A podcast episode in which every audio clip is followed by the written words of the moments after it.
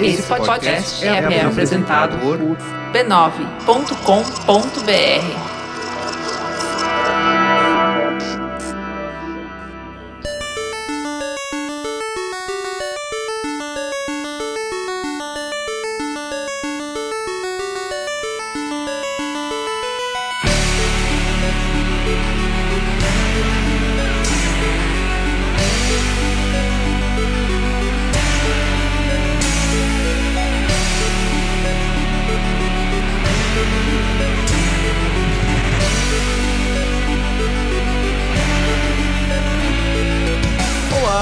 Persona! Sejam bem-vindos a mais uma edição do microprograma em áudio distribuído em larga escala na internet, especializado em games do B9. Meu nome é Caio Corraine, editor da casa, e hoje a gente vai conversar. Porque, assim, a proposta do Save Game sempre foi trazer um jogo em específico para cada edição, né? Sempre comigo e mais dois convidados, né, que de diversos sites que fazem diversas coisas na internet para discutir comigo e meio que oferecer para vocês uma opinião breve, mas ainda assim tentando ser mais aprofundada sobre um jogo só em específico, né? E aí depois, no final, fechar com a conclusão de cada uma das pessoas e se a gente recomenda ou não aquele jogo em questão para vocês. Só que fazendo dessa maneira, eu nunca conseguiria falar sobre jogos menores, jogos que não são unânimes, jogos que não são extremamente bons, porque eu acho meio bad, sabe? De vez em quando,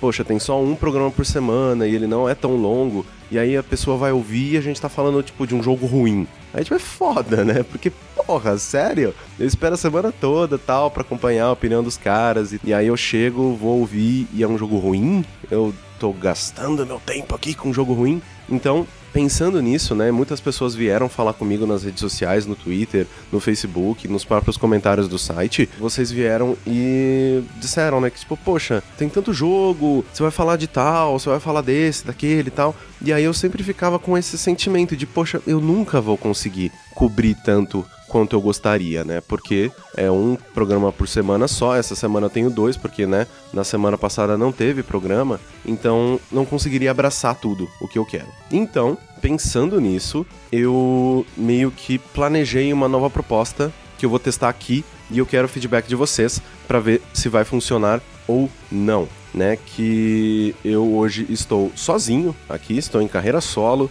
estou Rick Martin neste momento. Caralho, velho, tanta pessoa boa para lembrar de carreira solo, eu vou lembrar do Rick Martin. Bom, anyway, é. então, eu tô aqui sozinho. Então, geralmente eu faço, eu junto três pessoas para falar de um jogo e hoje eu sozinho vou falar de três jogos. Eu meio que vou inverter estes papéis e vamos ver se vocês gostam desse novo formato. Se vocês curtirem, eu faço de tempos em tempos conforme a demanda for necessária, né? Então, bora logo pro primeiro jogo dessa lista.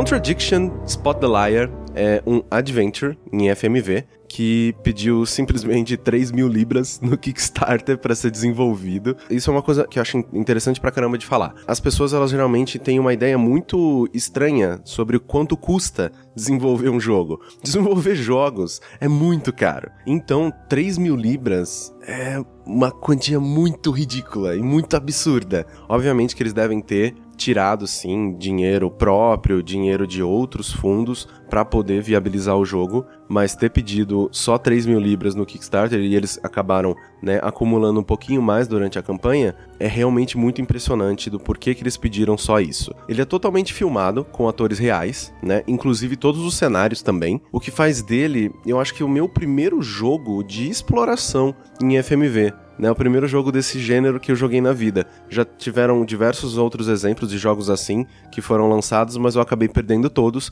Então, o Contradiction foi o primeiro em que tudo era filmado, tudo é filmado, menos a HUD, né? que são as coisas que aparecem na tela para determinar seus objetivos, seus itens, esse tipo de coisa, todo o resto é filmado, que é uma coisa muito interessante. Ele é um jogo um tanto retardado, porque a premissa dele é séria. Você é o detetive Jenks e você tá investigando um assassinato em uma pequena vila da Inglaterra. Mas a interpretação dos diversos personagens, principalmente a do detetive, né? Ela é muito espalhafatosa, de um jeito absurdamente engraçado, né? Tanto que, sei lá, tipo assim, ele vai mostrar uma evidência para algum suspeito e ele meio que tira uma coisa da jaqueta assim, muito ah, você já viu isso aqui da sua vida? É muito comédia inglesa, né? De ser bem pastelão, assim, nos movimentos e tal. Só que ele não vai no full retard, tipo um Monty Python. Ele é muito contido. Então eu não sei onde que ele quer ficar. Se ele quer ir para um lado sério ou se ele quer realmente ser uma comédia,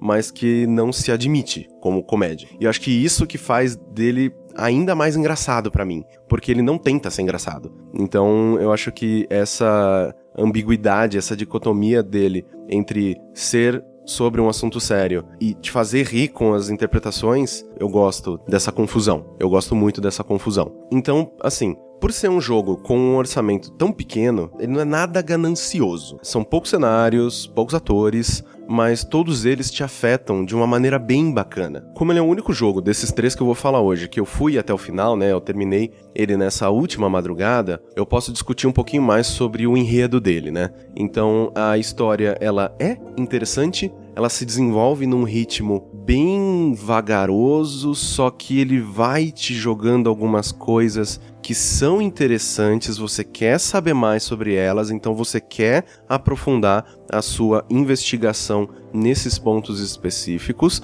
mas ao mesmo tempo ele deixa diversas pontas soltas e também rola uns Deus Ex Machina de vez em quando, sabe, para ligar segmentos diferentes da história. Então é meio complicado assim, sabe? Porque você tá gostando do que você tá vendo, você tá gostando do que você tá discutindo com aqueles personagens, você quer saber mais sobre aquilo, só que de vez em quando você chega nos becos sem saída, que você, ai, fudeu. Eu não sei o que fazer, eu não sei mais o que conversar com essas pessoas, porque assim, a mecânica dele como é que ela funciona? Você tem fatos e objetos no seu inventário. Então, sei lá, tá lá a foto da menina que morreu de uma maneira um pouco confusa naquele vilarejo. Então ela sempre vai ser meio que um ponto de início de conversa. Aí você chega para uma pessoa nova, aí você coloca em cima da foto dela e pum, clica e aí o detetive ele fala: "Ah, o que você sabia sobre essa menina? Qual o seu envolvimento com ela? Qual foi a última vez que você a viu?" E blá blá blá blá blá. E aí as respostas dessas pessoas viram bullet points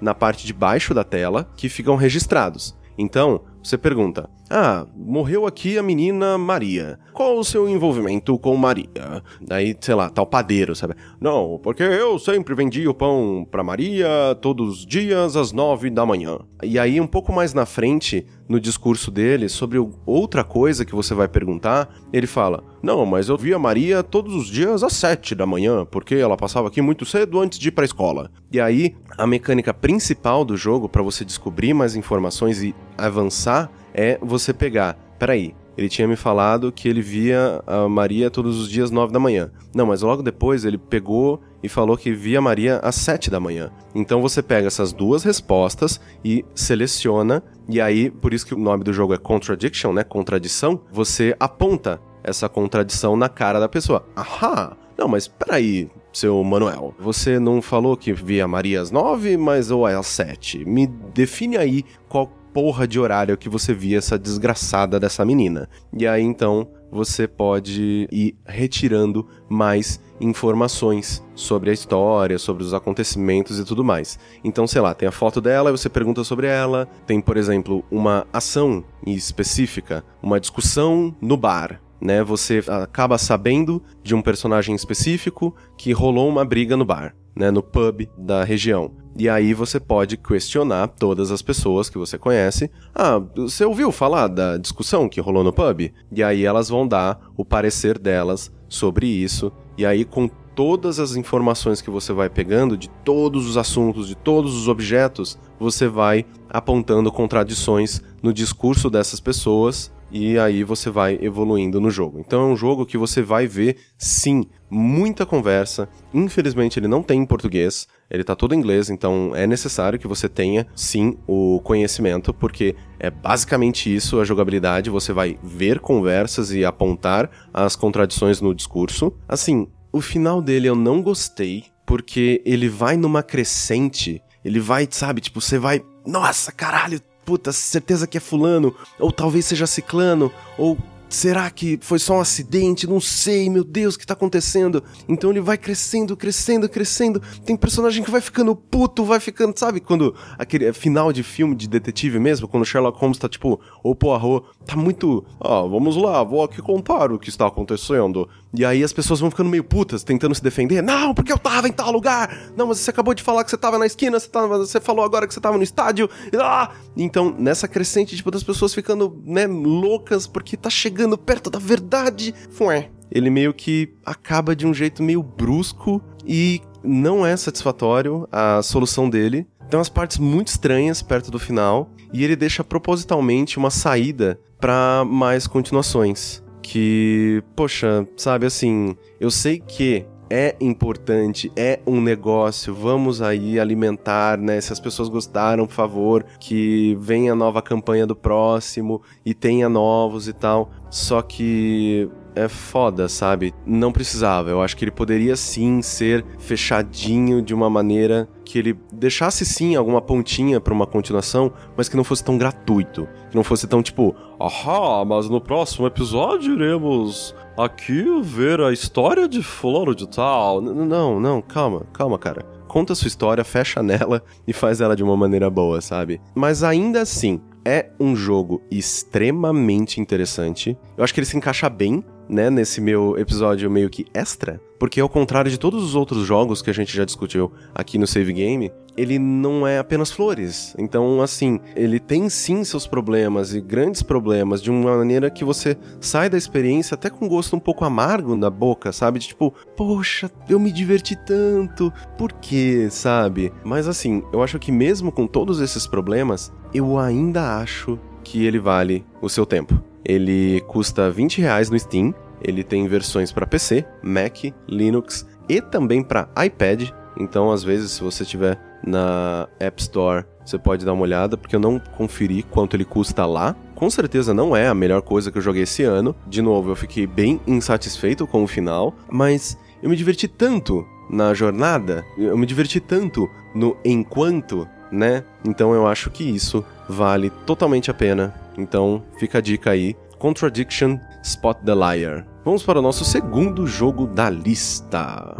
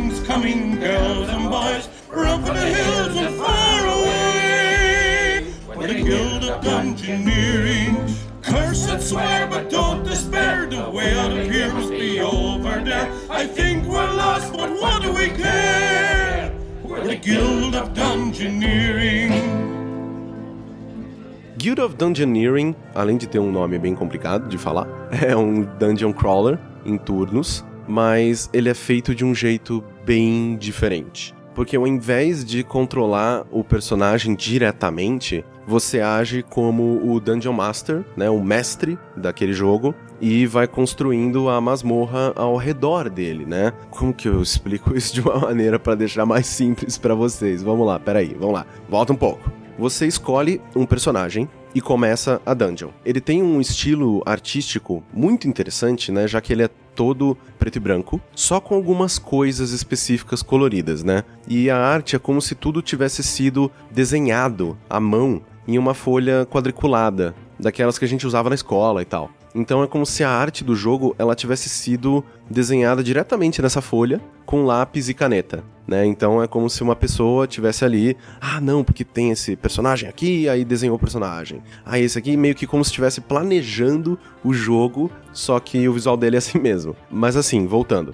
Então você escolhe o seu personagem e ele vai pro início da masmorra, ele vai pro início da dungeon. Você tem a visão por cima, né, como se você estivesse olhando para um jogo de tabuleiro. E ali você vê que alguns pedaços da dungeon eles estão faltando. Então, por exemplo, você está olhando para cima num jogo de tabuleiro e aí tem, por exemplo, tem um caminhozinho ali de pedra numa caverna. E aí você tem um caminhozinho reto. E aí tem um espaço em branco, um espaço quadrado em branco. Então a cada rodada você vai recebendo cartas com caminhos, né, que você usa para justamente completar esses espaços. Então, é como se fosse um quebra-cabeça, né? Faltando diversas peças. E aí você. Eu acho que é o Ticket to Ride, se não me engano, que é um jogo né, de tabuleiro. Algumas pessoas podem reconhecer. E me corrigir se eu estiver falando besteira, porque eu realmente estou falando de cabeça agora. Que você vai fazendo a linha do trem você que vai colocando os caminhos da trilha do trem, eu lembro que era mais ou menos assim. Vocês me corrijam se eu estiver errado. Mas é mais ou menos isso que acontece, sabe? Então, tipo,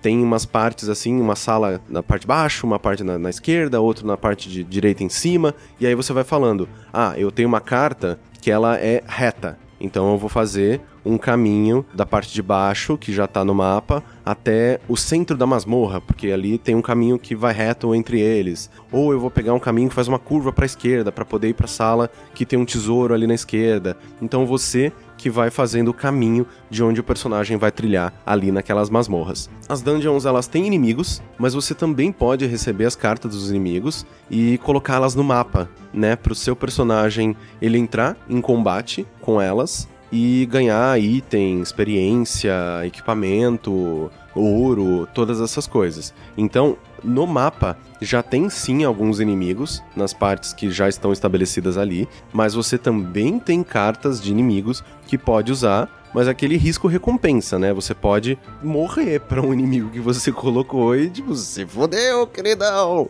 Então, eu acho que é uma coisa bem bacana também. Quando você e um inimigo você se encontram, começa um card game, em que você tem as suas cartas e você usa elas para determinar os golpes que o seu personagem vai usar e tal. Então, por exemplo, tem carta em que é, ela dá um dano físico. E aí, se o inimigo colocar uma carta que tem dois pontos de defesa física, ele não vai tomar nenhum dano. E aí é assim por diante. Então tem dano físico, dano mágico, e você também pode colocar cartas que te defendem contra o que o inimigo vai fazer. Cada dano tira um coraçãozinho, né? Quem perder todos os coraçõezinhos morre, e é isso aí. É bem simples, mas também ele é muito divertido. Assim, eu gostei bastante da dinâmica, principalmente quando você vai pegando equipamentos novos e vai ganhando movimentos novos, né? Tipo, ah, peguei aqui um cajado e agora eu uso um golpe especial, eu recebi uma carta com um golpe especial que eu dou três danos mágicos e ainda defendo dois físicos no mesmo rolê, tá ligado? Como se estivesse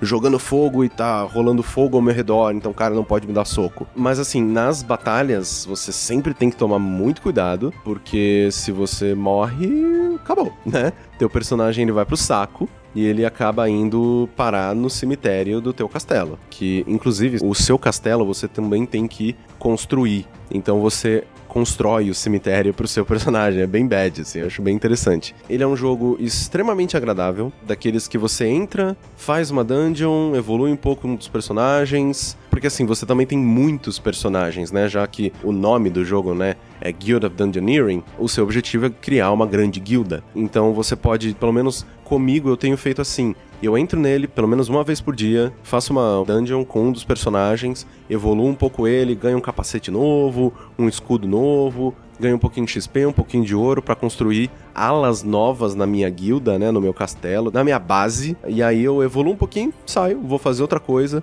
Eu já tô fazendo mais ou menos isso há mais de uma semana e eu acho um jogo ótimo para isso, sabe? De tipo, ah, tô aqui trabalhando, pô, caralho, cansei, né? Editei demais, Então eu paro ali meia horinha, jogo um pouquinho, né, desestressa um pouquinho e aí eu volto a trabalhar. Já faz mais uma semana que eu tô fazendo isso, então eu acho que ele vale totalmente a sua atenção. Ele custa 28 reais no Steam e ele tem versões para PC e Mac. Então é isso aí, Guild of Dungeoneering e vamos para o próximo e último jogo dessa nossa pequena lista.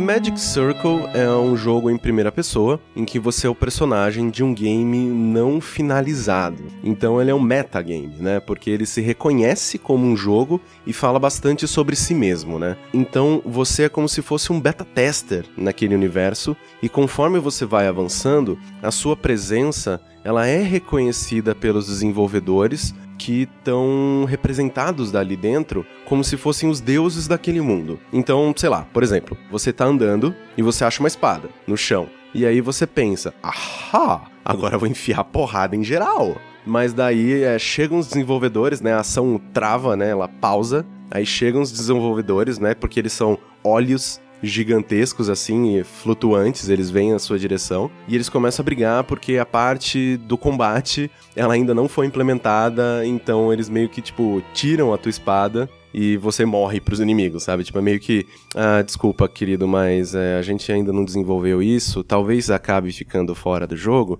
então dá isso aqui pra tia, tá? É, você não vai poder usar, não. E isso é muito bacana, é uma dinâmica muito interessante, né? E bem inédita, na minha opinião, porque eu não lembro de outros lugares que fizeram isso, que se reconheceram como jogo e brincaram com isso, efetivamente, né? Porque na história, esse é um jogo que ele tá em produção há 10 anos, né, por um desenvolvedor independente que fez bastante sucesso com o projeto anterior dele, mas esse novo jogo que está sendo desenvolvido, ele não consegue sair do papel porque tá tudo uma bagunça no desenvolvimento dele, tá uma bagunça com as pessoas que são responsáveis, sabe? Só que aí o twist, né? Porque basicamente se dependesse daqueles desenvolvedores, você não ia progredir. Porque você, cara, não, velho, isso aqui não tá pronto, isso aqui não tá pronto, desculpa, você vai morrer, whatever. Só que aí entra em cena uma inteligência artificial de uma versão anterior do jogo que foi abandonada, de uma build, né, anterior que foi abandonada. E ela começa a te ajudar. Né? Então ela te dá alguns poderes, algumas habilidades e tal. E essas habilidades, que no caso são de hackear o jogo de dentro. Então, por exemplo, você chega numa parte do cenário que foi deletada porque o pessoal da arte não conseguiu entregar, não conseguiu entregar os assets que eram necessários no tempo preciso, ou o diretor mudou de ideia e aquela parte toda foi cancelada e apagada e deixada de lado. Né? Não vai estar mais presente no jogo. Mas você precisa passar por ali para continuar o seu caminho. Então você pode hackear aquilo e reconstruir para que você possa progredir. Então assim, um outro conceito, já seguindo nessa mesma linha, que eu acho extremamente interessante, é a maneira com que você interage com os inimigos. Porque você não luta diretamente com eles. Você não tem uma pistola, uma espada, não, sei lá, uma pá. Inclusive, um abraço, Skythorn. Você não tem nada para se defender. Porque, como eu já disse um pouco antes, eles falaram, cara, a gente não implementou sistema de combate nesse jogo, então, tipo, mal aí, daqui essa porra dessa arma, né? Tiro doce da criança, fuck you. Então, o que que você faz? Você utiliza esses seus poderes e entra dentro dos inimigos, né? Tipo o Neo no final do Matrix, do único Matrix que importa, quando ele entra dentro dos agentes né, e meio que explode eles de dentro para fora. Só que ao invés de explodir os inimigos dessa vez, você abre um menu com a rotina de comportamento desses personagens. Então tá lá, inimigo, o herói. O herói, no caso, é você. E aí você troca isso por qualquer outra coisa. E aí também tem ali outra opção, aliado. Aí você pode colocar o herói. E aí esse monstro que ia te atacar, ele vira teu companheiro. Então ele vira a tua arma. Você meio que vai juntando uma gangue ao teu redor de animais e personagens ali dentro daquele jogo que vão atacar quem tentar te ferir, porque eles são seus companheiros antes de serem inimigos de alguma outra coisa. E uma outra coisa que eu acho, tipo, muito, muito bacana é que você pode alterar diversas coisas. É um grande menu, né, de rotinas que você tem ali dentro. Então, você pode dar poderes novos pros bichos. Ah, agora ele cospe fogo. Porque uma outra coisa que eu não expliquei é que quando você entra dentro de um inimigo e você não quer que ele seja seu companheiro, seu aliado, porque você acha que ele é fraco, que ele é lerdo, ou que você já tem aliados demais, você pode roubar todas as habilidades dele. Você pode roubar todas as ações dele, né? Estou fazendo aqui coelhinhos voadores com os dedos. As ações deles. Porque tá lá, movimentação, voando. Aí você pode roubar o verbo voando, voar, né? Você pode roubar essa ação e aí, sei lá, ao invés de ser uma ave que voa, eu posso virar para um cachorro meio monstruoso que tá ali do meu lado e, ok, querido, agora você não anda mais, você voa. Então você pega essas habilidades de inimigos que você não precisa e dá pros companheiros que você quer manter ao seu lado. O que eu acho, tipo, muito, muito inteligente. E é muito, muito interessante você fuçar e quebrar isso de uma maneira muito foda, sabe? Então ele é bem livre nesse sentido. Ele faz muitas, muitas piadas sobre o processo de desenvolvimento de um jogo. Eu até li em alguns lugares que ele pode até ser uma alfinetada no Kim Levine, né, que já que os responsáveis, né, pelo Magic Circle, eles trabalharam em todos os BioShocks, e a gente sabe como foi conturbado, né, o processo de desenvolvimento do Infinite. Então, assim, se você gosta de videogame nesse nível, de reconhecer as dificuldades desse processo, de entender as sacadas de porra, a programação desse personagem tá toda zoada, larga ele aí. Isso aqui era da build antiga, paga. Pô, a gente mexeu em tal lugar e deu bug em outro lugar porque a gente mexeu em alguma linha de código.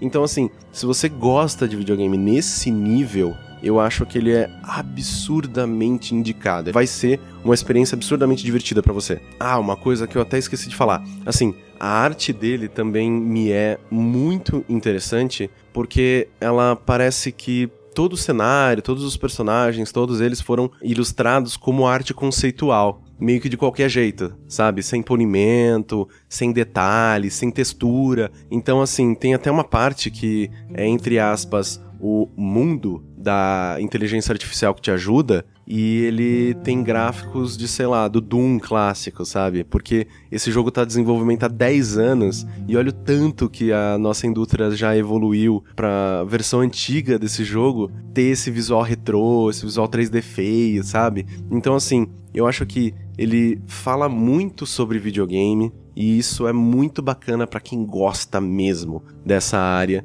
e entende então, assim, eu acho que vale muito a pena, ele é muito, muito engraçado. Magic Circle, ele é o jogo mais caro dessa minha lista aqui. Ele tá saindo por R$ 37 no Steam. E ele tem versões para PC, Mac e Linux. E é isso, eu espero que vocês tenham gostado desse novo formato que eu devo fazer de tempos em tempos para tentar também cobrir esses jogos que eles não iriam receber um episódio inteiro dedicado, sabe? Então, mas ainda assim, eles têm coisas boas neles que eu gostaria que vocês enxergassem também. Então, por mais que seja extremamente difícil falar sozinho por todo esse tempo, né? Eu espero que não tenha sido cansativo para vocês, porque pelo menos numa conversa, você tem a diferença das pessoas, da maneira com que elas transmitem a informação e tudo mais. E eu tô sozinho, então, tipo, é bem complicado de fazer isso mesmo. Shoutouts para as pessoas que fazem podcast sozinho. Meu Deus, eu não sabia que era tão difícil. Então, o meu objetivo era esse. Era meio que indicar coisas minimamente interessantes para vocês que não tem a frescura do Herp, Derp, só jogo AAA, Herp. Se você tiver interessado em ter novas experiências, eu acho que esses três jogos podem realmente te divertir de uma maneira que você não esperava ou que você não reconhecia que fosse interessante. Então, qualquer crítica, comentário ou elogio, vocês podem me mandar no podcast savegame.com.br. Já recebi sim alguns feedbacks, eu ainda não tive tempo de responder, mas sim, eu estou vendo, estou lendo e eu estou tentando, né, resolver os problemas que vocês apontam ali. É, vocês também podem oferecer esse feedback nos comentários do post, que eu sempre vou lá dar uma olhada e respondo sempre, todos. Vocês também podem me dar um toque diretamente no Twitter, que é @caio_corraine. E é isso. Muito obrigado pela audiência e a paciência de vocês. Até o próximo episódio. Tchau, seus lindos!